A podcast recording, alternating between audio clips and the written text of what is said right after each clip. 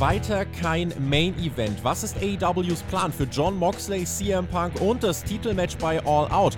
Außerdem unerlaubtes Abwerben. Darum waren Tony Khan die WWE offiziellen. Das und mehr besprechen wir jetzt in einer neuen Ausgabe von Hauptkampf.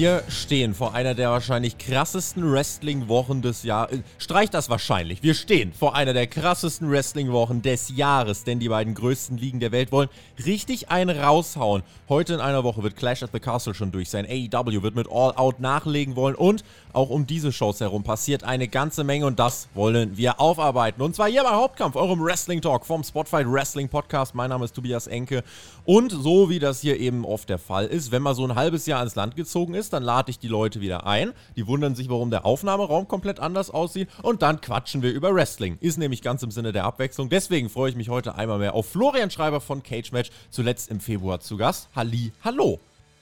Aloha, Excalibur kann das aber auch nicht schneller sagen als das, was du gerade rausgehauen hast, ne? ja, ich, ich, wir lernen ja voneinander. Ich versuche ja jede Woche, ähm, versuche ich ihn ja auch nachzumachen und muss da seinen Zeitrekord natürlich einstellen. Und TJ fragt dann auch immer, was hast du gesagt? Letzte Woche hat er dann gesagt, warte mal, hast du gerade wirklich World Title Match gesagt? Aber ja, so war es ja dann bei Dynamite. Ähm, Insofern, ja, Tempo ist wichtig. Wir wollen keine Zeit verlieren. Es gibt auch so viel zu, bespre äh, zu besprechen. Und es hat sich ja auch eine Menge getan. Guck doch einfach mal darauf. Wir haben im letzten Mal, ähm, im Februar haben wir das letzte Mal miteinander gesprochen. Und da haben wir, glaube ich, unglaublich noch analysieren müssen. Oh, Cody wirklich verlässt der AEW. Und wir haben, das, äh, wir haben eine Entlassung von Cesaro thematisiert. Das war ja auch ganz wild.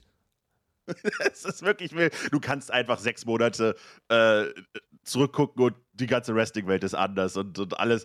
Manchmal steht alles in Flammen, dann steht es woanders in Flammen und ah, Wrestling ist schön. Ja, Wrestling ist tatsächlich dieser Tag in erster Linie schön, das macht Spaß, es ist nicht langweilig. Wie gerüstet bist du jetzt für, für die nächste Woche? Siehst du auch eine ganz schöne Welle auf dich zukommen oder bist du ja ganz entspannt? Ja, du hast ja zusätzlich zu den beiden großen Großveranstaltungen ja auch noch Worlds Collide. Ne? Mhm. Also, also da gibt es auch noch von NXT ein bisschen was auf dem Programm. Aber als jemand, der auch gerne mal samstags um 7 Uhr mor morgens aufsteht, um japanische Wrestling-Shows zu gucken, zwei hintereinander, um dann auch noch was anderes von letzter Nacht zu wiederholen.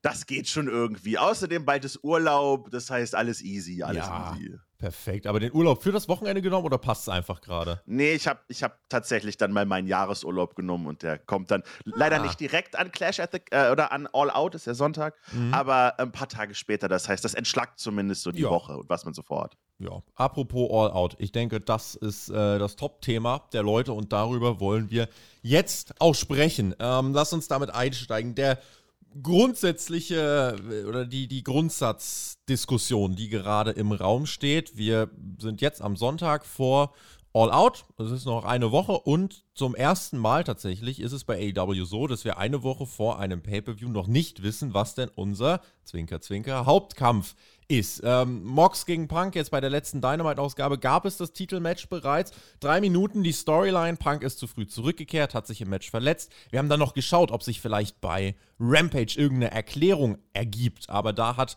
Punk uns nur noch mal gesagt, dass sein Fuß wehtut. Und eine Woche vor dem Pay-Per-View steht dann jetzt eben kein Main-Event. Zumindest mal eine eher neue Erzählweise für AEW-Verhältnisse. Sagen wir es doch mal so, oder?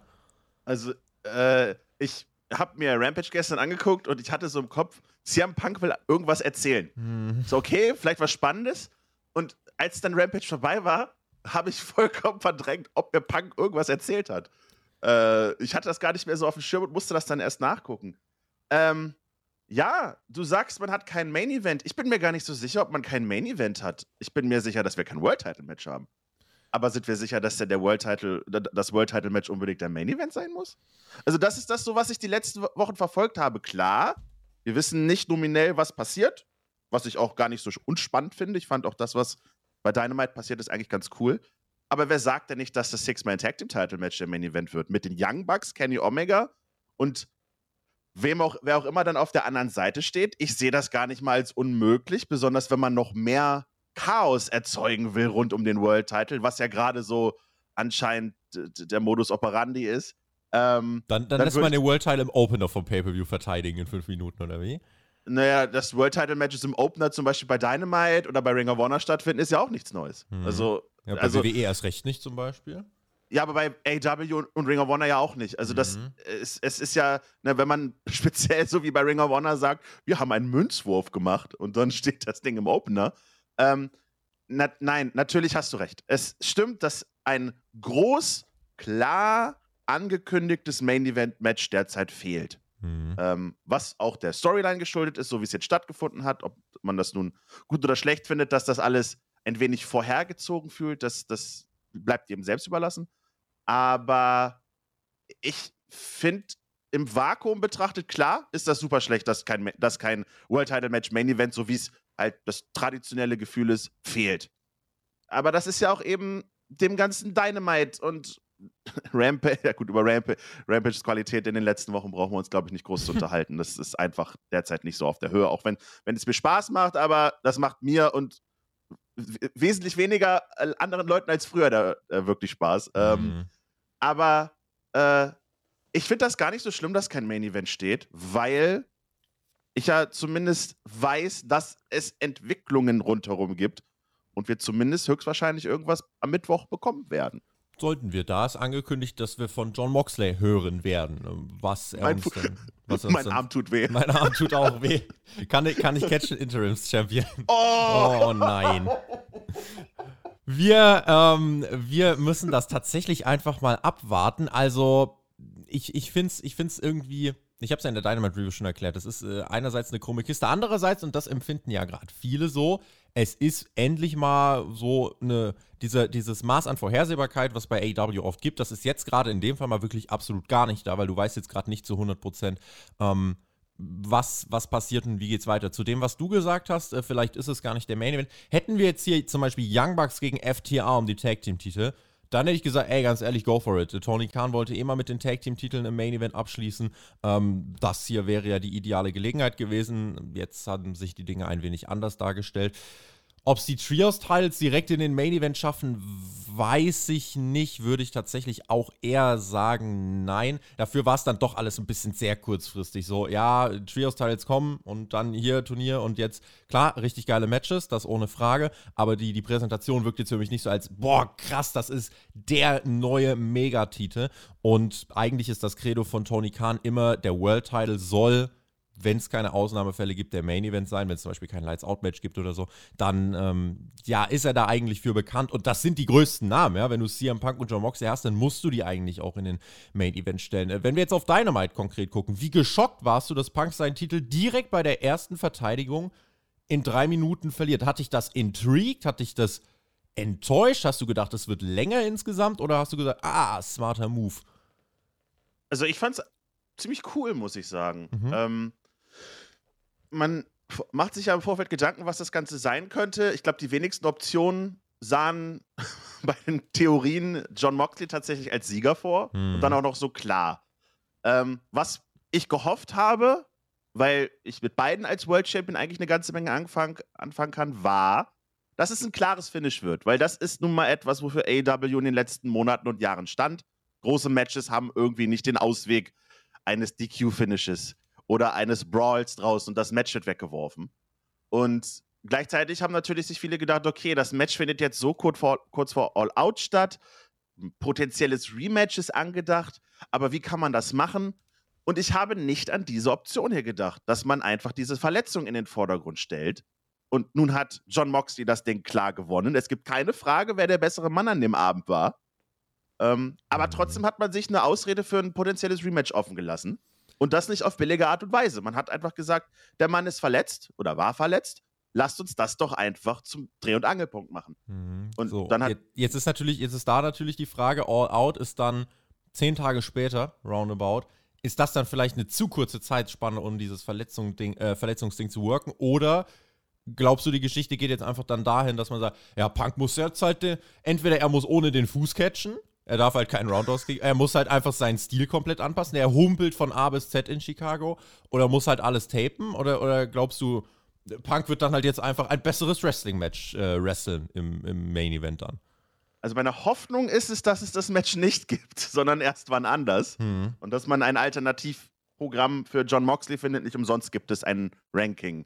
Und ey, Hm. passenderweise ist Adam Cole auf Nummer, äh, Adam Page auf Nummer 1 und gegen den hat CM Punk ja auch noch geshootet. Mhm. Äh, also der ist zumindest im Kopf drin. Aber Adam Page ist ja, na, wer weiß, ob seine Dark Order-Freunde nicht eventuell einen Ersatzpartner brauchen. Auch das war ja so ein bisschen die Story von Ten bei Rampage, Mhm. dass er verletzt ist. Ja. Äh, ich, ich sag dir ganz klar, ich habe keine Ahnung. Ich weiß es nicht. Mhm. Ich weiß wirklich nicht, was. Ich, ich zum einen aus Fansicht sage ich mal, ich weiß nicht, was passiert. Allerdings positiv, als wenn man mir gar keine, als wenn man einfach gar nichts macht und irgendwann sagt dann John Moxley, okay, ich gehe jetzt, ne? Früher hat er gesagt, ein Bier trinken, ich, ich trinke jetzt eine Apfelschorle oder so. ja. Ähm, andererseits, äh, ich als aus, Analys aus Analysierungssicht her weiß ich halt nicht, was das op optimale Programm wäre derzeit. Und Mhm. Das ist dann wieder nicht ganz so. Ich, ich, ich weiß es nicht. Ich bin aber einfach grundsätzlich Fan und sag mir so, gib mir. AEW hat sich in den letzten Jahren einen Vertrauensvorschuss erarbeitet. Absolut. Und da muss man jetzt gucken. Natürlich, wenn man diesen, diese Aussage erstmal bringen muss, bedeutet das auch, das kann auch in die Hose gehen. Mhm. Und äh, in einer Woche wissen wir, äh, nee, in, ander, in etwas mehr als einer Woche wissen wir Bescheid, ob der Vertrauensvorschuss berechtigt war oder nicht. Das beschreibt ziemlich gut auch meine Position. Also einerseits denke ich mir, ah, okay, endlich mal dieser, so, so eine unberechenbare, so eine Unbekannte einfach in dieser ganzen Titelgleichung drin. Das finde ich gar nicht so verkehrt. Andererseits so ein ganz leicht mulmiges Gefühl. So, wir gehen immer davon aus, Tony Khan hat den Plan und das wird schon hinten raus Sinn machen. Wenn jetzt wirklich einfach die dann beim Pay-Per-View das Rematch machen. Dave Meltzer berichtet, Punk gegen Moxley ist fest einfach weitergeplant. Ähm, dann brauche ich mindestens die Storyline, dass Punk wirklich mit seinem Fuß gar nichts hinkriegt, sondern dass er Mhm. wirklich auf einem Bein catchen muss. Und dann, boah, also insgesamt sehe ich halt eigentlich mit, dieser, mit diesem Match bei Dynamite, sehe ich mehr tatsächlich die Aufbereitung eben für einen Heel-Turn. Auch der Blick dann, wie er ins Publikum schaut und sagt, äh, Mhm. oder, oder einfach so dieser Blick, so, boah, ihr bejubelt den, ihr habt mich hintergangen, das habe ich dann zumindest rein interpretiert. Das ist eigentlich gerade passender. So, und im Moment sehe ich es dann eher so, dass ein Punk mehr Richtung Heel tendiert und dass äh, wir hören, ein MJF ist zum Beispiel auf dem Weg zurück. So, du hast Punk gegen Moxley in Chicago, die Leute werden für Punk sein. Ja, Punk hat ein Bein weniger, also muss er sich mit unfairen Mittelchen helfen und wird das Match vielleicht dann mit äh, ganz, ganz miesen Taktiken gewinnen. Und dann kommt MJF zurück und der wird eigentlich gefeiert. Jetzt ist die Frage. In jeder anderen Stadt würde MJF natürlich jetzt gefühlt als Volksheld zurückkommen. Also die Reaktionen bei seiner Promo waren ja, waren ja sehr, sehr facelastig. Und bei CM Punk haben wir jetzt bei Dynamite gehört, ist es mal mindestens gemischt. Jetzt ist die Frage, will man das in Chicago bringen und geht das dann in irgendeiner Art und Weise auf? Also Punk gewinnt unfair, alle jubeln, MJF kommt raus, buh, verpiss dich. Keine Ahnung, ob das ein idealer Weg wäre, aber äh, ich hoffe, es gibt, genauso wie du beschrieben hast, ich hoffe, es gibt halt diesen Plan. AEW hat den Vertrauensvorschuss, aber man, also nächste Woche Mittwoch muss man halt den Main Event ankündigen. Und zwar als erstes in der Show direkt. Ich bin tatsächlich dieses Mal sogar dafür gewesen, ihn bei Rampage oder auf Twitter am Wochenende bekannt zu geben. Irgendwas. Aber so kurzfristig äh, hat halt AEW bisher noch nicht gemacht. Ähm, Moxley, dass der jetzt den Titel hält und ne, auch in dieser Deutlichkeit mit der Verletzung, war ja für ihn auch, glaube ich, eine Genugtuung. Er soll das Ganze ja unter anderem auch gepitcht haben. Wie denkbar ist es für dich, dass tatsächlich Moxley jetzt dann doch auch noch ein paar Wochen und Monate länger der World Champion ist, mit dem AEW kalkuliert? Wo steht der gerade im AEW-Kosmos? Ist der jetzt über CM Punk wirklich der mega, Megastar auf allen Ebenen? Also rein von, von dem Outset-Appeal sicherlich nicht. Also John Moxley ist immer noch sicherlich bei allen Wrestling-Fans su- super beliebt, ohne Frage. Und jetzt- auch nicht irgendwie mit Tendenz nach unten oder so. Aber ein CM Punk hat halt eine alles überstrahlende Wirkung. Du hast es an, den, an dem 19% oder wie, wie, wie war es, 14% Ratings-Bump gesehen am, am, am Mittwoch. Mhm. Ne? John Moxley kämpfte die letzten Monate und CM Punk ist wieder da. Oh geil, geht nach oben. Ja. Ähm, ja, ich, ich, was heißt, ich gönne es ihm. Beim Wrestling geht es nicht darum, um, um irgendwas, irgendwas zu gönnen, sondern alles dient dazu, äh, das, das Boot weiter nach vorn zu treiben. Ähm, ein CM Punk Heel Turn wäre natürlich so äh, in Chicago. Gleichzeitig ich kann, kann ich mir halt sagen, okay, vielleicht, äh, vielleicht will er einfach auch als Magnum Opus seinerseits ansehen, dass er es geschafft hat, in seiner Heimatstadt irgendwie Heel zu turnen und die Fans, die ihn abgöttisch äh, wirklich huldigen, äh, ihn da dann ausbuhen. Keine Ahnung. Ähm, John Moxley ist eine sichere Bank. Ich, äh, ich brauche aber einen John Moxley mit dem Titel irgendwie nicht, weil der sowieso immer irgendwas zu tun hat, besonders mit seiner Gruppierung im Hintergrund, mhm. mit, ne, mit dem Titel eben jetzt. Der hat immer was zu tun. Der braucht den Titel, wie man das ja so schön immer sagt, nicht. Wenn er ihn behält, finde ich es auch nicht schlecht. Das ist mir, sage ich ganz ehrlich, wenn dann man Pläne für die beiden danach hat, ist mir das relativ egal, wer mit dem Titel rausgeht. Aber für, für den Appeal einfach, weil CM Punk ja nun nicht wirklich lang den Titel mit sich rumtragen konnte, würde ich dann doch eher lieber CM Punk als Champion sehen, weil wer weiß, wie lange er noch im Geschäft ist. Nicht nur aufgrund seines Alters, sondern auch aufgrund der Tatsache, dass er sich als ziemlich harter X-Faktor ja herausgestellt hat in den letzten Wochen. Hm.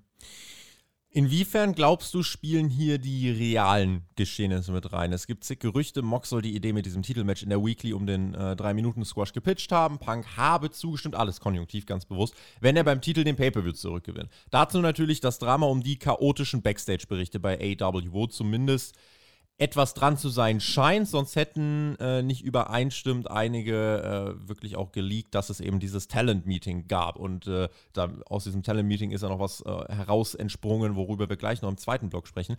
Gelingt es Tony Khan jetzt diese reale Herausforderung als starkes TV vor die Kamera zu bringen? Will er das überhaupt? Inwiefern spielt das hier bei dieser Storyline eine Rolle? Glaube ich gar nicht.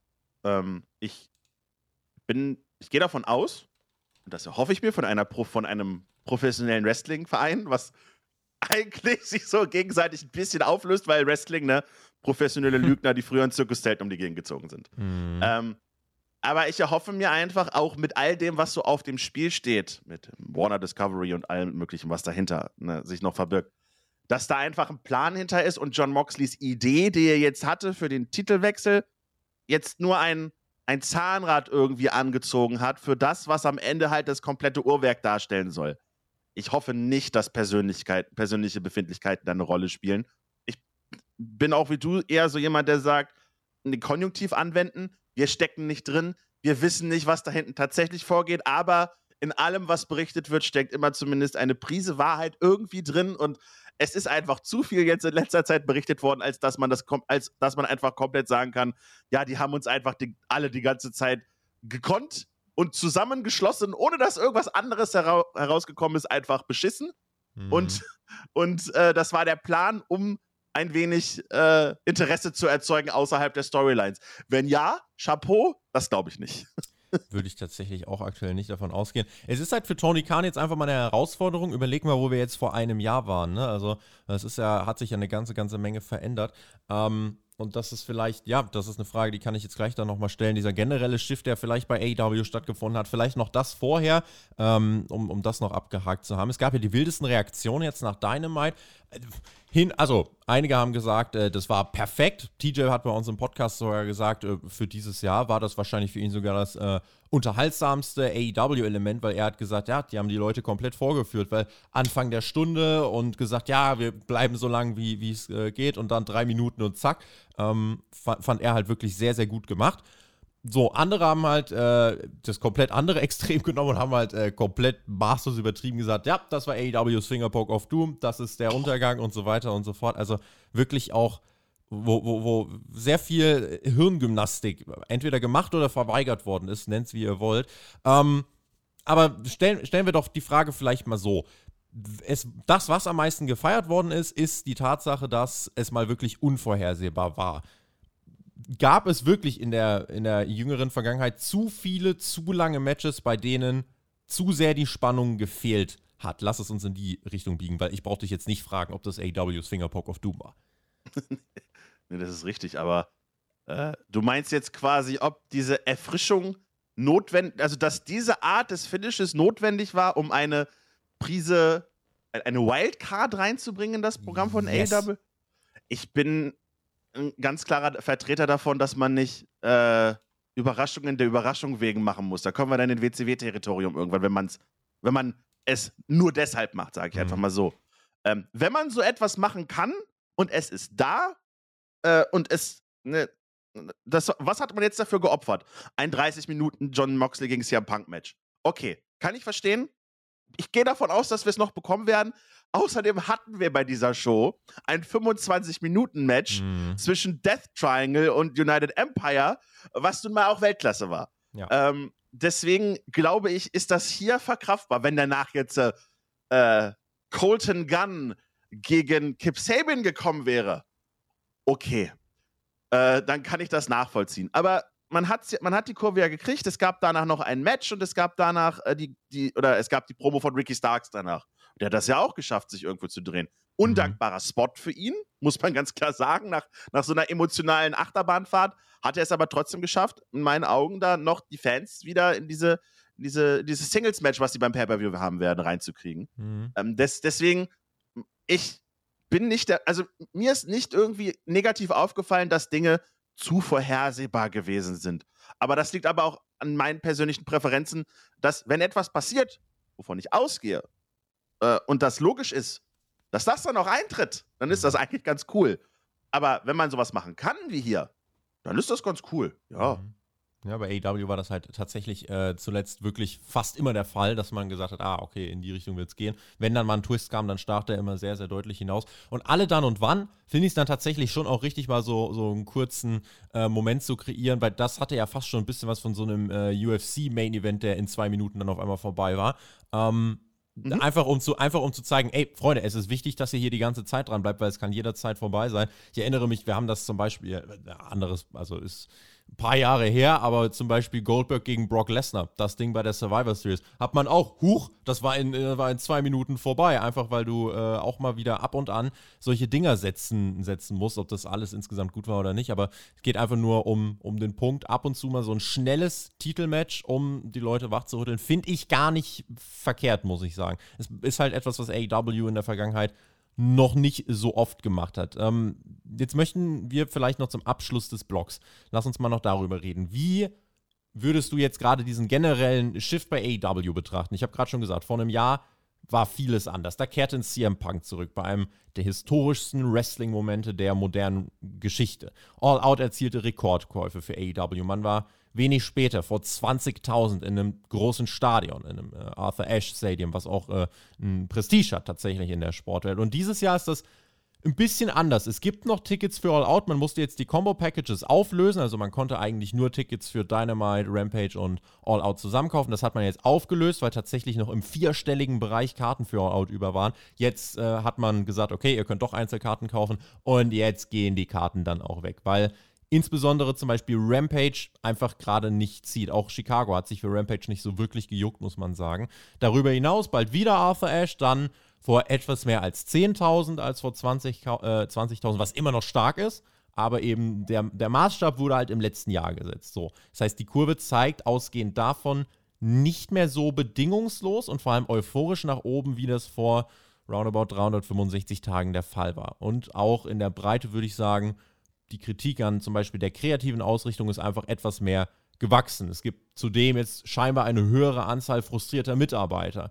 Alles so Punkte, die man sich rauspicken kann, wo man dann fragen kann, was ist denn im letzten Jahr passiert und wie, wie geht das dann in den nächsten Wochen und Monaten weiter bei AEW? Ist das nach drei Jahren Company normal, dass man mit solchen Problemen kämpfen muss oder muss man tatsächlich sagen, ja, der Peak war letztes Jahr und jetzt wird man sich einfach auf einer Stufe darunter, darunter einpendeln müssen. Ich sehe den Shift so gar nicht. Also, wenn, außer wenn du sagst, es ist eine natürliche Entwicklung, dann ja. Weil CM Punk kann halt nicht jedes Jahr debütieren. Brian Danielson, Adam Cole, die können halt nicht jedes Jahr neu debütieren. Die sind dann halt da und irgendwann sind halt die Leute, um diese Explosion, für diese Explosion zu sorgen und diese, diese Euphorie, ne, dass immer wieder wer Neues kommen kann, das geht halt irgendwann nicht mehr. Mhm. Und ja, das stimmt dann natürlich. Ich teile zum Beispiel die Ansicht, dass sich kreativ das im Negativen verändert hat, so überhaupt nicht. Ich bin der Meinung, dass da AW komplett Kurs gefahren ist und die Geschichten eher im Ring erzählt werden und nicht außerhalb des Ringes, außer Backstage in den letzten Wochen. Aber äh, andere, andere Sache. Ja, mhm. äh, man muss bedenken, bei den ganzen Backstage-Sachen, die WWE-Maschine hat in den letzten Jahren viel eben eingenordet, sage ich einfach mal so. Da gab es nicht so die Option, dass Leute Scheiße, Scheiße bauen, ich sag so wie es ist, und dass es dann so rauskommt und dann sich das Ganze irgendwie bündelt, so wie es jetzt der Fall ist. Das sind alles ehemalige Independent-Wrestler, die jahrelang für sich selbst kämpfen mussten, die jetzt alle in einen Lockerroom gesteckt werden. Dass da das alles nicht so funktioniert, wie man sich das bei der WWE zum Beispiel vorstellt, die da eben ganz klar in, immer leicht reingemischt werden, sage ich einfach mal so, ist klar. Wenn du irgendwie irgendwas in den Kuchen reinfaltest, langsam und sicher, dann passt man das an.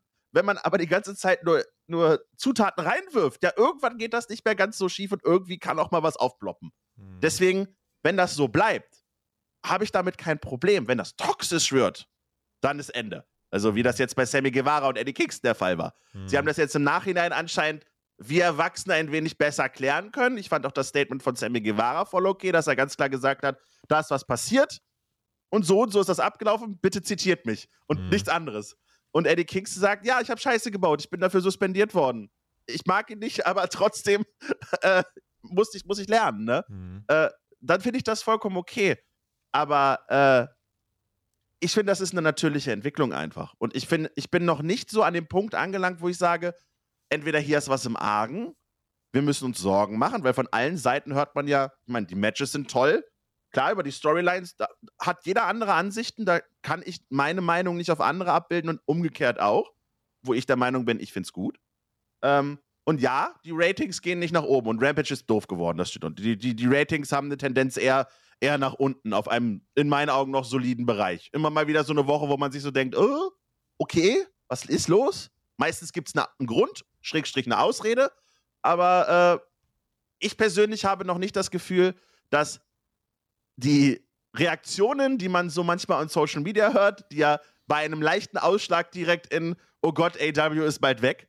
Äh, so, ne, das muss man alles ein bisschen maßregeln. Ne? Gerade aber auch, weil wir einfach jahrzehntelang keine Konkurrenz hatten. Mhm. Und jetzt hat man eben zwei Pole. Der WWE-Pol hält sich stark und hat jetzt einen Aufwind in letzter Zeit erfahren. Und AW eben, eben umgekehrt. Und das wird sich wieder drehen und das wird sich wieder wenden und irgendwann ist es wieder anders. Bloß diese, diese Einzelpunkte, diese Einzelnadelstiche, die kann man halt immer weniger setzen. Die WWE jetzt mehr, weil sie jetzt viele Leute weggelassen hat und jetzt kann ein Johnny Gargano zum Beispiel zurückkommen. Dann ist das wieder so ein, oh geil, jawohl, läuft.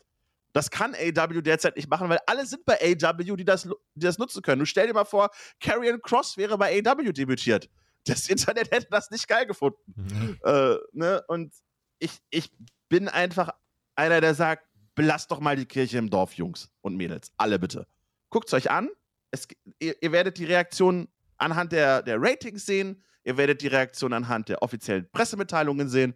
Und ab und zu kriegt man dann halt mit, wie es Backstage brennt. aber insgesamt bin ich persönlich jetzt nicht irgendwie da, dass so ein herber Shift eingetreten ist, dass ich, dass meine persönliche Euphorie dem Projekt AW bisher irgendwie eingeschränkt ist. Schreibt uns dazu sehr, sehr gern eure Meinung in die Kommentare. Wie beobachtet ihr das gerade? Wie sehr nimmt euch das zum Beispiel gerade mit, dass dieser World Title, dass da einfach gerade noch nicht klar ist, was für den Pay-Per-View ansteht? Sagt ihr, ja, endlich mal Erfrischung, weil jetzt ist mal die absolute Einschaltpflicht wieder am Mittwoch, weil wir wissen ja erfahren, was da ist. Oder sagt ihr, pff, nee, juckt mich irgendwie nicht mehr so und hat irgendwie zu viel Momentum verloren. Ich gucke lieber Clash at the Castle. Was ja auch total in Ordnung ist. Man kann das eine gucken, das andere oder am besten einfach beides. Da freuen wir uns natürlich als Wrestling-Fans am meisten drüber, wenn wir zwei Companies haben, wo man immer jede Woche sagen muss, hier müssen wir einschalten. Apropos zwei Companies. Zweiter Block, das zweite große Thema. Zwei Companies, äh, wenn die sich gegenüberstehen, sind ein paar gesetzlichen Pflichten unterlegt. Gerade in den USA, da ist das nochmal ein bisschen anders als hier. Es geht um Tempering. Was steckt dahinter? Das ist euer zweites Top-Thema der Woche. Vor etwas mehr als einer Woche war es, glaube ich, gab es den Bericht, dass ein AEW-Talent von WWE kontaktiert worden sein soll um mal so nachgeforscht zu haben, äh, wie ist denn eigentlich so das Interesse? Wer ist ein bisschen anders? So Rückkehr kannst du dir vorstellen? Das ist in den USA nicht erlaubt, um es mal ganz vereinfacht runterzubrechen. Und wenn jetzt hier irgendwie jemand Jura studiert, ihr dürft mich lynchen, ist nur damit vielleicht der Großteil mal ungefähr versteht, worum es geht. Wenn der Flo einen Vertrag bei CageMat unterschrieben hat, bis zum 1. Januar 2023, und ich ihn jetzt in meiner Funktion als Spotfight-Leiter nach diesem Podcast frage, willst du nicht lieber zu uns kommen? Hier gibt's Geld und dann, das ist, guck mal, setzen wir dich hier, hier ein. Also komm, komm, doch, komm doch zu uns, komm, komm doch einfach jetzt zu uns. Dann ist es verboten. Das ist Tempering. Das ist ein Abwerbeversuch eines woanders unter Vertrag stehenden Mitarbeiters. Und das soll WWE nicht nur bei einem gemacht haben, sondern tatsächlich bei mehreren AEW-Mitarbeitern. Und deswegen hat AEW, und das ist bestätigt, deswegen hat AEW eine Mail an Nick Khan, WWE-Präsident, und Stephanie McMahon, beziehungsweise nicht mehr WWE-Präsident, beides die CEOs von WWE, die obersten Bosse. Da hat AEW eine Mail hingeschickt und dort gewarnt, dass man das Tempering, dass man die Abwerbeversuche unterlassen soll. Hat man da bei WWE drüber gelacht oder wie ordnest du das ein? Also, es ist ja nichts Neues. WWE befindet sich ja derzeit, glaube ich, in einem in, in einer Anti-Antitrust-Lawsuit mit MLW, weil die das da ja auch gemacht haben sollen. Und dann soll es ja auch gewesen sein vor einigen Jahren, als Ring of Honor und New Japan in den Madison Square Garden gekommen sind, dass dort WWE angerufen haben sollen und die gesagt haben sollen, ah, muss das sein, müssen die da rein? und dann haben, hat halt Sinclair Broadcasting gesagt, ey Jungs, lasst den Scheiß doch bitte mal sein. Äh, ich glaube, dass da was dran ist. Gerade jetzt in der Zeit, wo, wo äh, die WWE und man natürlich sagen jetzt alle, dass Triple H wieder Leute haben will, die weggegangen sind und davon mal viele bei, der w bei AW gelandet sind, kann ich mir das durchaus vorstellen. Wie, in welchem Ausmaße da was gefragt worden ist. Wir wissen nicht, ob, ob sie jetzt gesagt haben, hallo Adam, ich weiß dein Vertrag, wie lange geht der denn noch? Fünf Jahre? Alles klar ich möchte nur, dass du im Kopf behältst, dass wir Interesse an dir haben. Ich kann, ich habe, ich, wie du schon sagtest, Jura, keine Ahnung. Ich weiß nicht, ob man quasi mit jemandem ein, so ein Gespräch führen darf oder ob das Gespräch halt war, ey, dein AW-Vertrag, der ist doch gar nicht so hieb- und stichfest und du hast doch da eine bestimmte Klausel, um rauszukommen. Sei dir bewusst, dass wenn du da rausgehst, dass, äh, dass du danach eine Zukunft bei der WWE hast. Das, das weiß ich halt nicht. Aber gleichzeitig muss man ja auch sagen, es ist ja schon merkwürdig, dass Leute die irgendwie aus der WWE entlassen werden, plötzlich dann eine halbe Stunde später bei anderen Promotions auftreten, sage ich einfach mal so. Ich, ich glaube einfach, das wird da gemacht und beim Wrestling sehen da viele so mit einem und zwei Augen, die ein bisschen zur Seite schielen. Äh, das, das ist da einfach so. Und jetzt zum ersten Mal, nachdem es MLW versucht hat, wird da jetzt einfach was zu gesagt.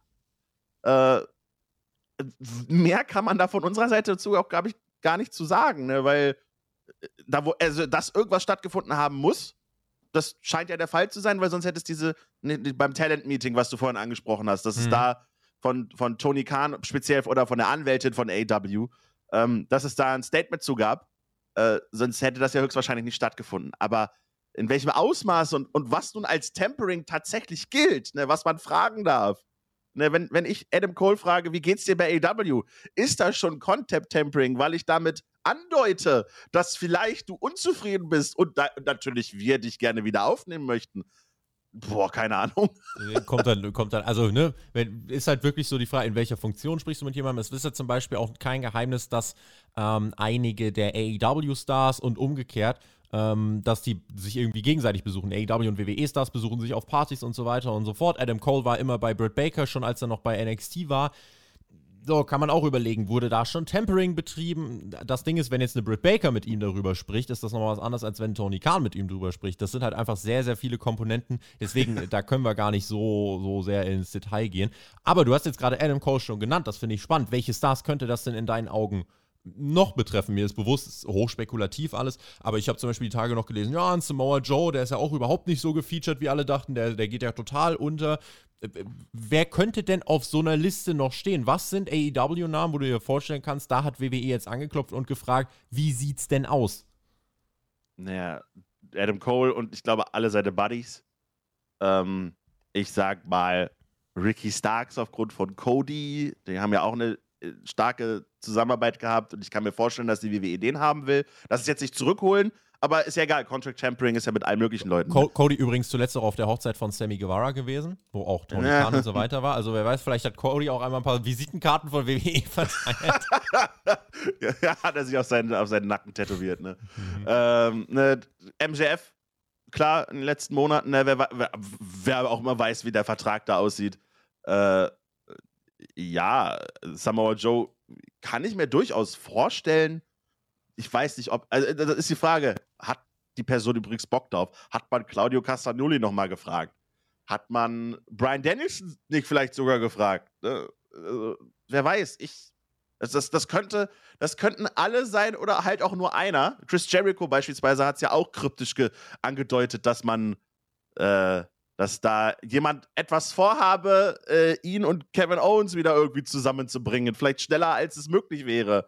Äh, kann ich mir halt auch vorstellen, ne? Oder ja, auch, auch Sting oder Taz oder was auch immer, die halt die den Legends-Bereich eventuell, alle, die so in den letzten Jahren rausgeworfen worden sind und oder nicht unbedingt die beste Darstellung bei ihrem Exit hatten. Oder kann ich mir echt durchaus vorstellen, dass man danach fragt, weil eben nun jemand anders da kreativ das Buch in der Hand hat. Gerade wenn ich überlege, die Frauen, die Frauen-Division, die auch gleich nochmal kurz ein Thema für uns sein soll. Die ist ja bei WWE im Moment schon deutlich stärker. Also gar nicht, äh, nicht zwingend jetzt einfach von dem, was die, was die Menschen da können, aber einfach was die Präsentation angeht. Dort ist es total selbstverständlich, dass wir äh, dort coole Stables, lange Matches und so weiter haben.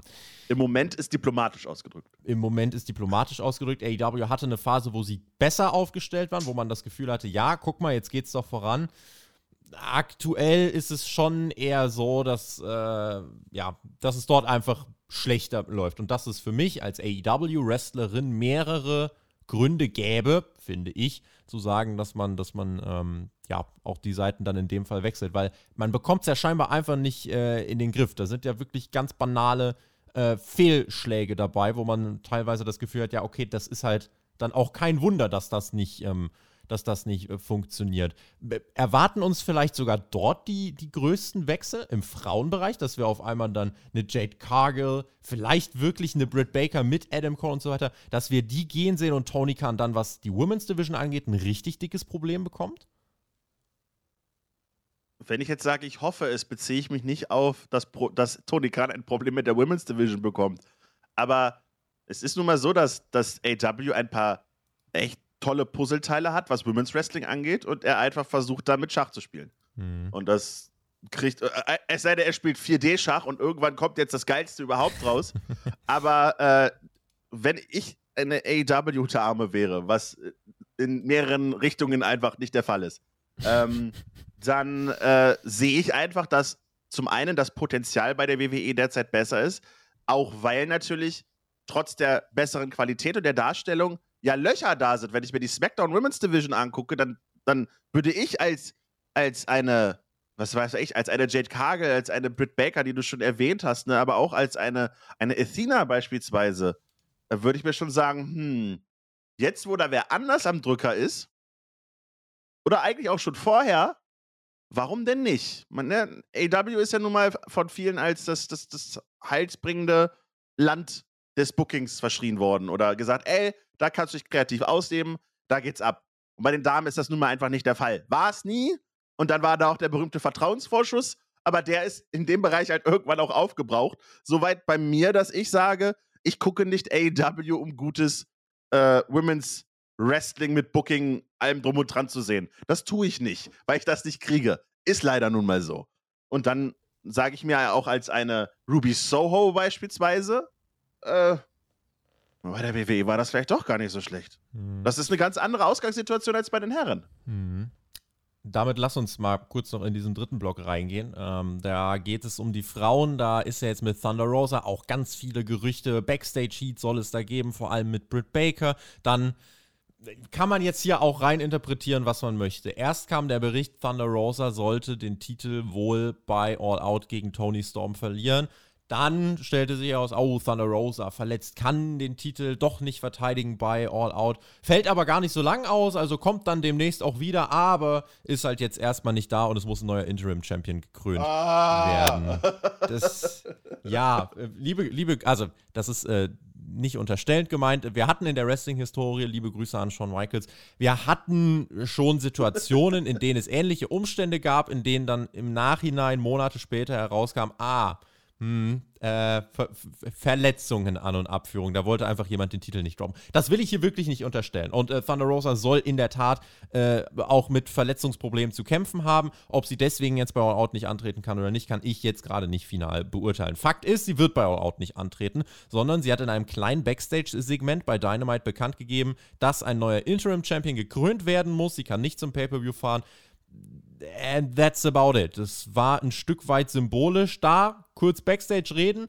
als CM Punk den Titel nicht abgeben musste, aber als die Interimsgeschichte dort eingeführt worden ist, bekamen wir eine ausführliche Promo bei Rampage im Ring. Steht das symbolisch tatsächlich auch einfach für die Unterschiede, unabhängig davon, was jetzt mit Thunder Rosa der Fall ist, zwischen Women's Division und Men's Division? Das würde ich jetzt in dem Fall nicht sagen, weil CM Punk die Titel ja auch kurz zuvor erst gewonnen hat und äh, CM Punk hat den Titel gewonnen. Äh, nichtsdestotrotz, das so abzuhandeln, ist halt schon ein bisschen ja merkwürdig, ne? Äh, weil man auch wahrscheinlich Thunder Rosa so wenig Reaktion wie möglich hat spüren lassen will, wollen. Ich habe keine Ahnung, was da abgeht. Also du hast es mit Shawn Michaels schon erwähnt, ne? Diese, hm, wer weiß, ob sie gerne verlieren möchte und dann mit den zusätzlichen Gerüchten, ah, was ist da mit und Britt Baker los? Was ist mit ihr und Jamie Hater los? Was ist mit den Gerüchten los, dass sie sich im Klo eingesperrt hat, um Jamie Hater nicht zu sehen? Äh, das ist alles natürlich ein bisschen auch sehr, äh, sehr super Illu-Presse ne? und gucken, was da rauskommt. Aber dann, ich war ja beim ersten Interims-Title war ich ja voll dafür. Habe ich, hab ich auch gesagt, ganz klar, das ist einfach Tony Khan. Das macht er so. Und ich finde das da auch gar nicht schlimm. Aber dann wieder so den Interims-Title angedeutet zu bekommen, so mit, der, mit dem Wissen, ja, die ist gar nicht so lang weg, so, so richtig gar nicht lang weg.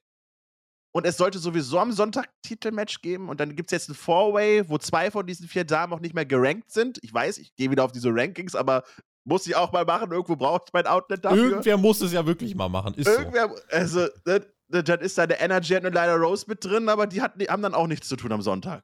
Aber warum hast du den Quatsch denn dann? Mhm. Äh, ich gehe da, also, wenn jetzt am Sonntag Tony Storm, wovon ich ausgehe, den Titel einfach gewinnt und gut ist, dann frage ich mich tatsächlich, also dann, dann, dann, das klingt auch wieder böse, aber dann hoffe ich, dass Thunder Rosa tatsächlich verletzt ist damit das Ganze auch einen ehrlichen Hintergrund hat.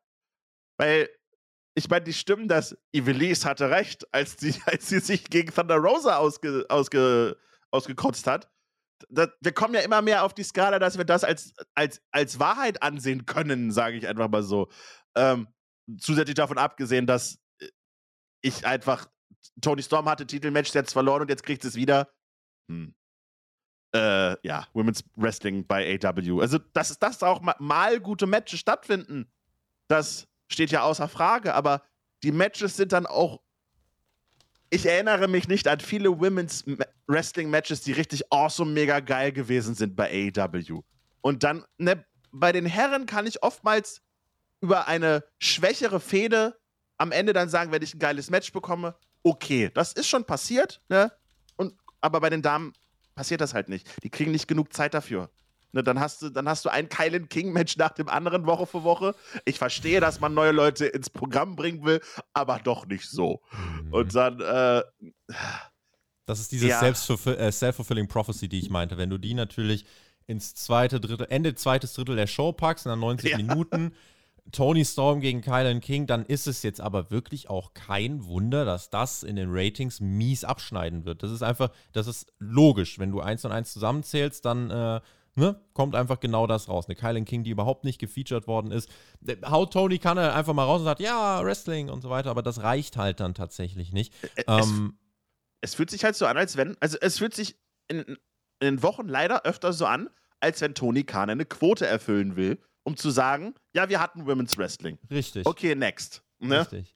Es gibt halt aber auch tatsächlich im Internet gibt es ja genau die Fans, die sagen, ja, das reicht nicht, es muss noch mehr sein, eigentlich muss die Hälfte der Show genau, genau Women's sein, wo ich mir denke, in einer idealen Welt ist das so, ich verstehe den Ansatz. Ähm, das Ding ist, es muss ja aber auch mit einer Qualität gerechtfertigt sein und mit einer äh, mit der Präsentation. Und das ist es einfach im Moment nicht. Also, wenn wir jetzt einfach sagen, ja, wir müssen, wir müssen dann eine Quote erfüllen und packen dann äh, Kylan King gegen Nyla Rose, Tony Storm gegen Aqua und äh, hast du nicht gesehen, äh, irgendwo da rein, dann ja, haben wir alle keinen Spaß mehr. Und das ist jetzt, finde ich, auch nicht Sinn und Zweck der Sache. Einfach, dass man sagen kann, ja, die Frauen haben aber gecatcht.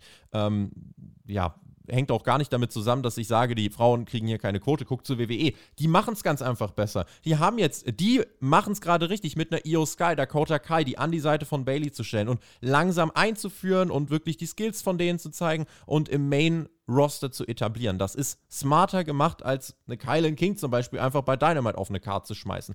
Insofern, da macht WWE im Moment einfach deutlich äh, den besseren Job in meinen Augen und bei AEW wirkt so wie, ach so, ja, Frau, ja, mach mal das. Also Thunder Rosa hatte, glaube ich, während ihres äh, ganzen Runs, ich glaube 80 Prozent hat sie in Backstage-Segmenten äh, verbracht. Und das ist halt einfach Quatsch. Und das muss man einfach angehen. Jetzt weiß ich nicht, für das Fatal Four-Way beim Pay-Per-View. In meinen Augen sollte man vielleicht zu dem zurückkehren, was funktioniert. Das wäre tatsächlich eine Britt Baker, weil die Division jetzt im Moment einfach kein Momentum hat und es wäre sehr, sehr schwer für einen neuen Champion, das jetzt einfach umzudrehen. Deswegen würde ich ausgehen von einer Britt Baker, versuchen das Ganze wieder anders auszurichten.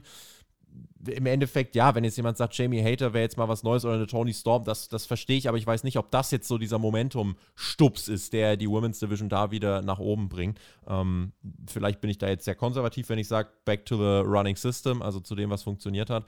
Aber ja, weiß nicht, wie, wie siehst du das mit Blick auf den Pay-Per-View? Ich bin Britt Baker überdrüssig und kann das deswegen nicht wirklich objektiv bewerten, glaube mhm. ich. Eine Tony Storm hat halt eine inhärente Star Power, die man, wo das eventuell sich nicht anfühlt, als wäre das so etwas komplett überraschend Neues und Großartiges, als wenn es eine Jamie Hater werden würde, die natürlich auch viele Fans hat. Äh, Hikaru Shida, ja gut. Äh, ich mag sie und dabei belassen wir es. Mhm. ähm, ich, puh, wenn Britt Baker so ist, wie sie es am Mittwoch war, weil sie war ja anscheinend ganz glücklich und äh, leichtfüßig und vollkommen gelöst von allem, was passiert ist. Natürlich zu, vollkommen zusammenhangslos mit all dem anderen, was an der Show passiert ist. Ähm, die hat sich einfach nur auf das äh, Osprey-Match gefreut, am Ende des Abends bestimmt. Ähm, kann man das sicherlich in Angriff nehmen, weil ich glaube, da kriegst du dann auch ein bisschen so Backlash im Sinne von, boah, schon wieder Britt Baker. Muss das sein? Äh, Tony Storm ist, glaube ich, dann eher das risikoloseste. Ich glaube aber auch nicht, dass egal wer Champion wird, dadurch ein Momentum-Shift hier stattfinden wird. Ich glaube einfach, es geht leider so weiter wie bisher. Das muss sich anders fühlen als durch einen Titelwechsel, weil das Problem ja nicht unbedingt immer die Titelträger sind, sondern alles, was rundherum passiert, was mhm. dann in die Titelszene reinge reingelotst wird, weil wenn Tony Storm die Titel gewinnt, wird Nyla Rose die erste Herausforderin sein. Das kann ich jetzt schon blind vorhersagen. Oh äh, und, dann, dann, und dann geht das Ganze seinen Weg. Mhm. Äh, deswegen, keine Ahnung, ich, ich weiß es nicht. Äh, manchmal sage ich mir so, ey, dann, dann lasst es mit der Women's Division doch sein und tut nicht so. Das, so hart das jetzt klingen mag, aber ich möchte auch, dass die Damen eine Alternative außerhalb der WWE auf national oder, oder internationalem Level haben. Und das haben sie halt sonst nur, wenn sie nach Japan gehen. Und äh, das muss ja, das ist, finde ich, nicht der richtige Weg. Aber wir sind jetzt auch drei Jahre Dynamite so langsam und drei, drei Jahre AW und es, es, es, klappt halt nicht. Und irgendwann, keine Ahnung, muss irgendwas mal gemacht werden. Und ich weiß nicht, was der, der richtige, also was der richtige, richtige Weg ist. Ich glaube, da hat jeder unterschiedliche Ideen. Aber es kann nicht dieser Weg sein, der jetzt seit Jahren gefahren wird. Nee, also mein Weg wäre tatsächlich einfach mehr vor die Kameras und mehr Storylines, mehr persönliche Geschichten. Nicht einfach nur, wir sind Freunde und treten gegen zwei an, die böse sind und so weiter, sondern wirklich intensives Storytelling, so wie man das eben auch äh, bei, bei anderen gemacht hat, bei anderen Storylines, wie man das bei Punk und MJF gemacht hat, auch wie man es bei Jungle Boy gemacht hat gegen, gegen Christian Cage. Also da gibt es ja ein paar Beispiele, wo man einfach sagen kann, okay, wenn du jetzt zum Beispiel eine Einzelfehde hättest von Thunder Rosa gegen Britt Baker und du hattest sie, dann zieh die doch wirklich über ein persönliches intensives Level auf und präsentiere das mal ein paar Wochen im TV. Da muss es, ja, vielleicht brauchst auch gar nicht einfach dann äh, jede Woche dieses eine Match von den Frauen. Vielleicht muss es nicht jede Woche dieses eine erzwungene 8-Minuten-Ding geben, wo im Endeffekt jeder sagt, ja, okay, kommt eh nur auf das äh, drauf an, was dann danach passiert ist, weil es ein Running gibt oder so. Also, ja, vielleicht da einfach ein bisschen die Idee evolutionieren, vielleicht auch überlegen, wer ist da gerade für zuständig, wen könnte man noch dafür zuständig machen. Ähm, weil, Am besten eine Frau. Vielleicht auch am besten eine Frau, absolut. Und es ist halt, ja, man ist halt da gerade im Vergleich mit WWE jetzt zu dieser Zeit ja, schneidet man noch schlechter einfach ab, weil Triple H bei dieser Frauen-Division halt einfach all in geht und wirklich alles raushaut. Und da ist eine Charlotte Flair zum Beispiel noch gar nicht zurück. Eine Sasha Banks, eine Naomi, die kommen ja noch zurück. Eine Naomi würde ich ein bisschen ausklammern, aber eine Sasha Banks zum Beispiel, die natürlich auch nochmal einen riesen Star-Faktor mitbringt. Also da steht schon bei WWE noch einiges ins Haus und bei AEW sehe ich das halt jetzt nicht. Und da, so tragisch das ist, eine Chris Detlin, auch wenn die jetzt äh, verletzt ist, hieß es ja auch, ja, deswegen ist das jetzt gerade wieder ein bisschen spontan. Ich weiß nicht, ob sie das Ruder jetzt komplett rumgerissen hätte, aber ja, wir drücken äh, die Daumen, dass sie wieder gesund wird und dass AEW hier irgendwie die Kurve wieder kriegt. Es muss ja nicht mal irgendwie so sein, wie du sagtest, dass das jetzt die, diese großen Segmente im Ring sein müssen. Können natürlich, aber du hattest einen Charakter, der sich Woche für Woche weiterentwickelt hat. Mit Serena Deep. Die hat das über ihre Inring-Qualitäten mhm. und ihre Inring-Geschichten getan. Ja. Aber das hat man ja auch dann ignoriert, fallen lassen, was auch immer. Ja. Und, und, und man da, damit hat man eine Dame, die man sogar ohne Probleme in den Blackpool Combat Club hätte einführen können, einfach um da auch dann anders Legitimität zu bringen. Äh, aber das hat man nicht gemacht. Und jetzt hat man halt gar nichts. Wir machen noch kurz einen kleinen Blog vor euren Hörerfragen zu AEW Fight Forever. Einfach weil ich einerseits danach gefragt worden bin und weil ich kurz teilen möchte, äh, was sind die Eindrücke, die ich hatte, beziehungsweise die andere mir mitgeteilt haben. Äh, es wurde übrigens auf der Gamescom zum Sportspiel des Jahres jetzt ausgezeichnet, 2022. Äh, man kann natürlich jetzt in ein paar Minuten nicht ganz so viel herausfinden. Ich habe aber vor Ort trotzdem noch mit vielen Leuten geredet und die alle haben gesagt, ist ein bisschen wie in der Realität. Das ist keine Nachmache von diesen 2K-Games, von den WWE-Games. Es ist eine Alternative, die in eine andere Richtung geht. Es ist ja auch von dem Gameplay ist ja auch ein bisschen was äh, so gestreut worden. Äh, du hast da auch wahrscheinlich ein Auge drauf gehabt. Wie, wie hast du das empfunden? Es ist jetzt nicht so auf Hochglanz poliert und äh, maximal geile äh, und realistische Simulation. Ne? Das hat man ja auch beim, beim Gameplay-Footage auf äh, YouTube und Co. gesehen da hast du jetzt einen Zocker hier und einen Wrestling-Fan hier, der dir jetzt ganz klar sagt, ich mag Wrestling-Spiele nicht. das ist natürlich ganz brutal. Ich, äh, das Problem ist, die ganzen Trailer, die ich gesehen habe, ich achte dann immer so auf die Sachen, die mir merkwürdig vorkommen. Und diese, die, das, was ich jetzt von den, vom Gameplay gesehen habe, sah in meinen Augen wesentlich ansprechender aus als das, was mir über offizielle Kanäle vorher von AEW vermittelt worden ist. Mhm. Die, diese, Tony Schiavone und Britt Baker Werbung. Ich weiß nicht, ob du die gesehen hast, die Natürlich. auf Xbox zuerst ausgestrahlt worden ist. Ja. Das Gameplay, was ich da gesehen habe mit der Mülltonne, die starr auf Adam Coles Kopf hing, das war so. Mm, die hängt da aber auch starr tatsächlich. Also. Uh, ja, das ist, es ist ja der Artstyle. Ne? Das ist ja das, was dann rausgeworfen wird. Das ist halt Eben. halt der Stil der ganzen Sache. Das ist der Weg, den AW gegangen ist. Auch immer mit den, mit den, mit den Aussagen, dass gesagt worden ist, das ist unser erstes Spiel und das ist auch. Äh, etwas, was ein nicht unendliches Budget hat, wie es beispielsweise bei den 2K-Games der Fall ist. Ähm, viele sind auch ein bisschen, glaube ich, traurig, dass es keine Creation Suit gibt, so wie es bei, bei, bei anderen äh, äh, WWE-Spielen der Fall ist, wodurch, wo sich halt viele tatsächlich kreativ ausleben. Aber es wird, ähm, also man, man wird, also Entrances, Superstars und so weiter kann man erstellen im, im Spiel. Ich weiß jetzt nicht, wie, ich weiß nicht, wie detailliert im Endeffekt, aber auf jeden Fall ein paar Customization-Sachen gibt es auf jeden Fall. Ja, das ist doch cool. Ja. Ähm, ich fand jetzt die letzten Bilder von allem, was ich gesehen habe, am besten. Und das ist das, wie, so wie es sein sollte, ne? Mhm. So dass das, ne, es befindet sich immer in Entwicklung und es geht immer weiter voran. Und ich glaube, da hat die Gamescom äh, dem Spiel und all das, was dabei rausgekommen ist, auch der Presse insgesamt und so, ist, glaube ich, das Beste, was bisher für das Spiel passiert ist. Mhm. Ja, es soll äh, vielleicht sogar dann tatsächlich noch diesen Herbst rauskommen. Also das wäre dann gar nicht so weit hin und ginge dann ja doch relativ schnell. Also was ich sagen kann, es ist wirklich, man, auch vom, vom Gameplay-Anspruch, es ist was anderes als die 2K-Games, weil es ist mehr auf so ein also ich habe WWF No Mercy nie gespielt, aber ich verstehe jeden, der dann sagt, äh, es ist mehr an so ein Arcade-Style oder generell einfach an ein ja, nicht nur Hochglanz und, und ganz realistische Bewegungsabläufe und so weiter, sondern wirklich so dieses, ähm, ja, an den Tasten kleben und überlegen, was muss ich als nächstes machen und so wirklich dieses taktische Vorgehen auch, welchen Move mache ich als nächstes und so weiter. Äh, natürlich am Anfang drückt man ganz, ganz oft dieselben Tasten, aber man wird auch relativ schnell merken, okay, das allein reicht dann irgendwann nicht. Und ich glaube einfach, dass man das Game dann nicht eins zu eins mit 2K im Sinne der Simulation, der Grafik vergleichen wird können, sondern das wird äh, über einfach einen Langzeitmotivationsfaktor gehen. Da finde ich zum Beispiel cool, äh, dass es dann diese, diese Minigames geben wird und so weiter. Ich bin gespannt auf die Karriere. Da sollte es dann als nächstes hoffentlich nochmal ein paar Infos zu geben, wie viel Spielzeit hat die, was kann man da machen, kann man interaktiv reagieren, äh, kann man da selber Storylines steuern und so weiter und so fort. Ach, und dann muss ich sagen, freue ich mich dann schon drauf. Also, man kann jetzt einfach vom Gameplay, kann man sagen, es ist nicht 2K, es ist wirklich es geht mehr in diese No Mercy Richtung. Es ist mehr so dieser Daddle-Faktor und äh, nicht nur dieser Cook-Faktor. Ja, und es ist mehr so ein Kniffekosmos, in dem man sich bewegen wird. Ähm, vielleicht ist das auch ein Ansatz, der bewusst nicht mainstreamig gewählt ist, was auch immer mainstreamig bei Games mittlerweile noch ist.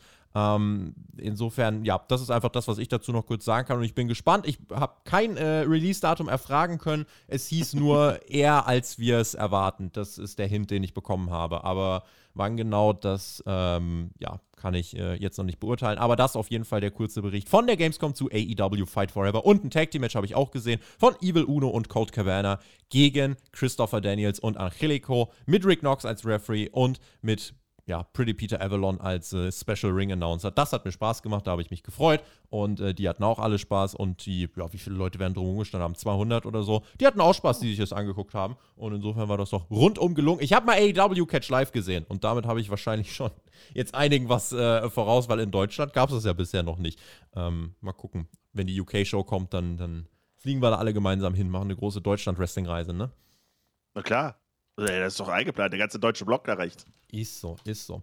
Können wir wahrscheinlich sogar äh, 500 Leute können wir voll machen mit unserem Blog. Also bei dem, was ich an Euphorie mitnehme äh, und, und wahrnehme aus der Community. Das wird schön. Aber erstmal gucken, wann das Videospiel rauskommt, wie es wird. Äh, Werde es mir auf jeden Fall holen. Und dann werden wir uns mal angucken, wie gut das funktioniert oder nicht funktioniert. Damit wechseln wir in die Hörerfragen, die ihr auch in dieser Woche wieder zahlreich gestellt habt. Und da wollen wir natürlich einmal einen Blick drauf werfen. Zackplay zum Beispiel, der hat uns gefragt unter patreon.com slash Spotify Podcast, wo wir auf dem Weg zu 500 Patreon-Supportern sind. JR hat im Main Event von Dynamite gesagt, AEW sollte Will Osprey verpflichten. War das daher gesagt oder ist ein Wechsel von ihm, von New Japan zu AEW realistisch?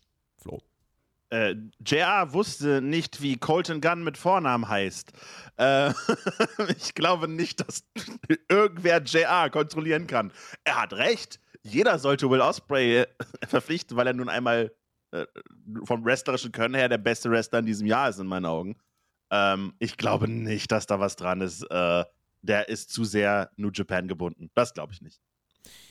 Lukas hat uns geschrieben: Moin, moin, Johnny Gargano ist back. Wie seht ihr seine WWE-Zukunft? Bleibt er der klassische Face mit Kader oder meint ihr, er kann sogar ein höheres Fern angreifen? Ähm, das ist natürlich jetzt auch ein, äh, ein Thema, was ja einfach dieses WWE-Momentum nochmal befeuert hat. Triple H möchte Signale senden und er hat ja einen Johnny Gargano ins Main-Roster gebracht, das ist das eine, aber er hat ihn halt auch direkt mal ein paar Minuten reden lassen. Also wirklich ein Einstieg, wo man sagt, okay, egal ob du den kennst oder nicht, der darf sich erstmal vorstellen, der darf sich bekannt machen und es wird jedem direkt klar, dass der sympathisch wird. Johnny Wrestling ist bei Monday Night Raw.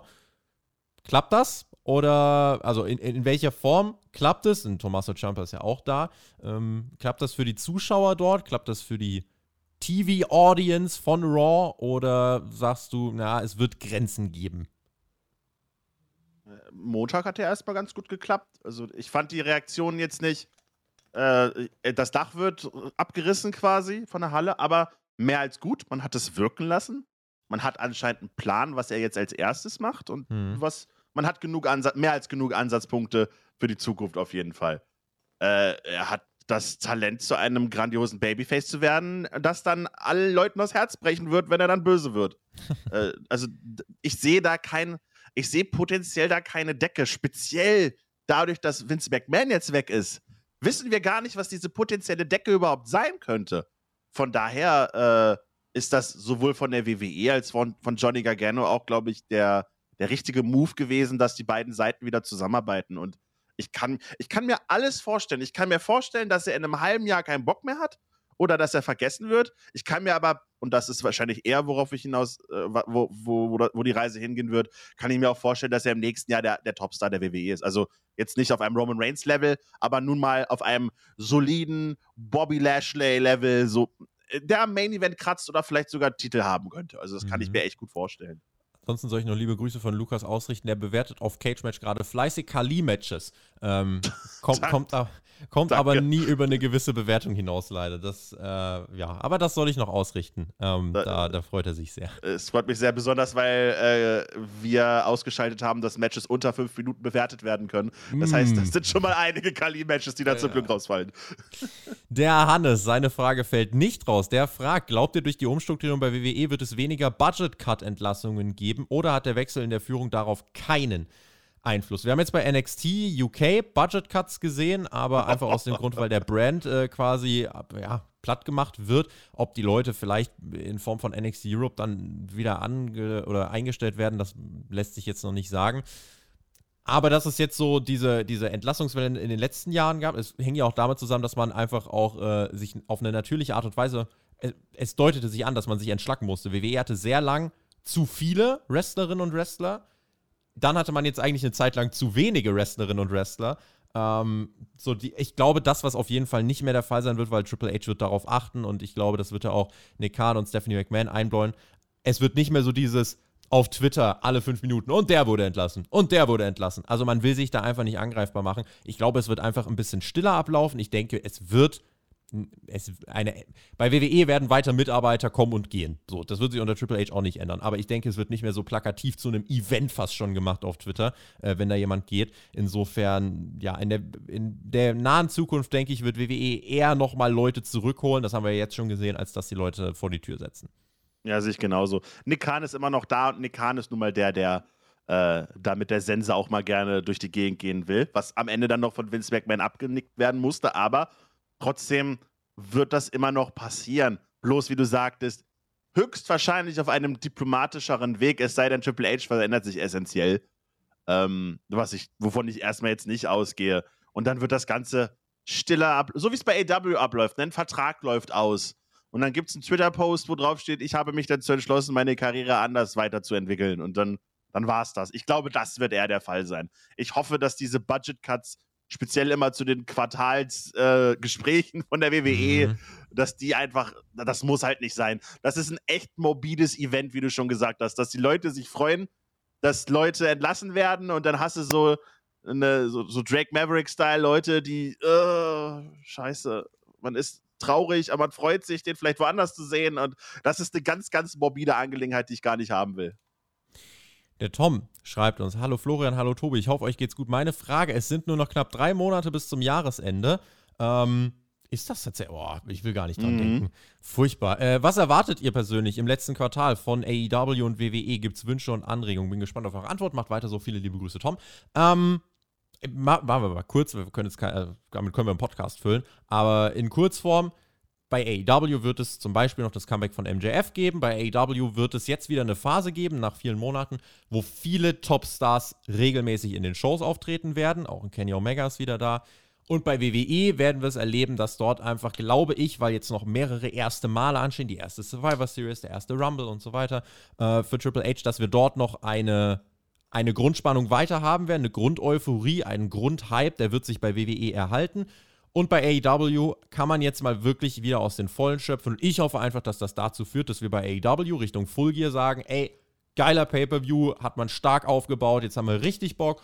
Und im gleichen Atemzug hoffe ich, dass wir dann sagen, ey, WWE, guck mal, Survivor Series unter Triple H geht's weiter bergauf, dass wir einfach weiter sagen, uns stehen starke Shows bevor, weil sich beide Companies den Arsch aufreißen und ein gutes Produkt abliefern. Das ist mein Wunsch tatsächlich. Dem kann ich nichts mehr hinzufügen. Das ist genau das, was ich auch haben, haben möchte. Lightning Spartan fragt noch, es wird immer über Triple H's Lieblinge berichtet. Gibt es denn auch Leute, die nicht so hoch in der Gunst von Hunter stehen? Trifft das zum Beispiel auf einen Elias zu? Der wurde ja von Kevin Owens gesquashed vor einigen Wochen. Liebe Grüße. Ich glaube, dass ein Triple H, der wird nicht jeden mögen, aber der wird gerade definitiv den Teufel tun, zu jemandem zu sagen, ah, den mag ich nicht, den werde ich jetzt vor den Kameras vorführen. Selbst wenn der jemanden nicht mag, wird der gerade das nicht kommunizieren oder der wird das nicht nach außen zeigen. Das ist dann einfach so, aber der ist gerade einfach nur darauf aus, die simplen Sachen zu ändern und die, ja, einfach den, den Hype aufrechtzuerhalten. Keine Bremsklötze produzieren, keine negative PR, keine negative Stimmung. Und ich glaube, da ist er einfach so auch dieser Backstage-Papa. Im Vergleich zu Vince, der auch ein bisschen schroffer war, wird Hunter derjenige sein, der äh, sicher auch durchgreifen kann. Aber jetzt im Moment, da wird man nichts davon mitkriegen, dass da jemand öffentlich äh, vorgeführt wird, wie zum Beispiel FTA. Der wird sich keine den Rücken rasieren müssen in den nächsten Wochen. Ja, ich denke auch. Ich glaube, wir, krieg, wir hören eher mal wieder was. Ah, einer von Triple H's Lieblingen eventuell, ne, mit denen er speziell bei NXT vielleicht ein bisschen mehr zusammengearbeitet hat äh, dass, wenn wieder wer zurückkommen sollte oder wer anders gepusht wird als andere. Aber ich glaube, wir werden nie hören, oh, das ist einer von, von den Leuten, die Triple H verärgert haben und deswegen hat er keine Chance oder so. Ich glaube, das werden wir nicht hören. Ich glaube, wir, bleiben eher bei den Leuten, die er mag. Und damit machen wir den Deckel drauf. Denn der Marc hat noch gefragt, ähm, ist der Titelverlust für Punk eine, eine Bestrafung?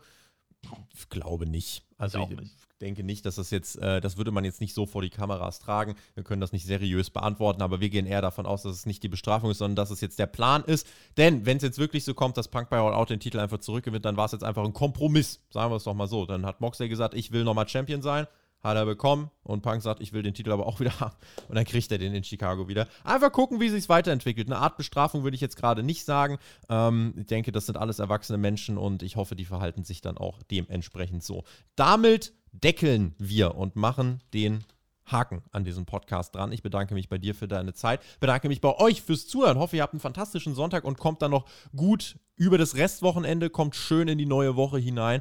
Nächste Woche keine Hauptkampfausgabe, aber ja, wo denn auch? Also wir machen ja komplette Eskalation. Ihr könnt Spotfight Schwach. eigentlich von Freitagabend Schwach. bis Montagmorgen durchlaufen lassen. Ja, Spotfight ist nicht mehr das, was es war. Hauptsache, die pushen immer Patreon. Ihr wisst, was uns wichtig ist. In diesem Sinne, vielen lieben Dank und ich übergebe die Schlussworte feierlich an den Flo und verbleibe natürlich mit GW. Genieß Wrestling, es gibt großen Anlass dazu und die nächste Woche wird uns da hoffentlich äh, einmal mehr zeigen, dass das berechtigt ist. Tschüss! Ja, es war mir immer wieder ein Spaß dabei sein zu dürfen. Es macht ja immer wieder Spaß mit Tobi zu diskutieren, die Musik ist schon wieder zu hören. Ich weiß gar nicht, was ich noch alles sagen soll. Sagt deswegen. Äh, ich freue mich, das nächste Mal wieder dabei sein zu können und ich wünsche euch eine sehr, sehr anstrengende, volle und hoffentlich angenehme Wrestling-Woche.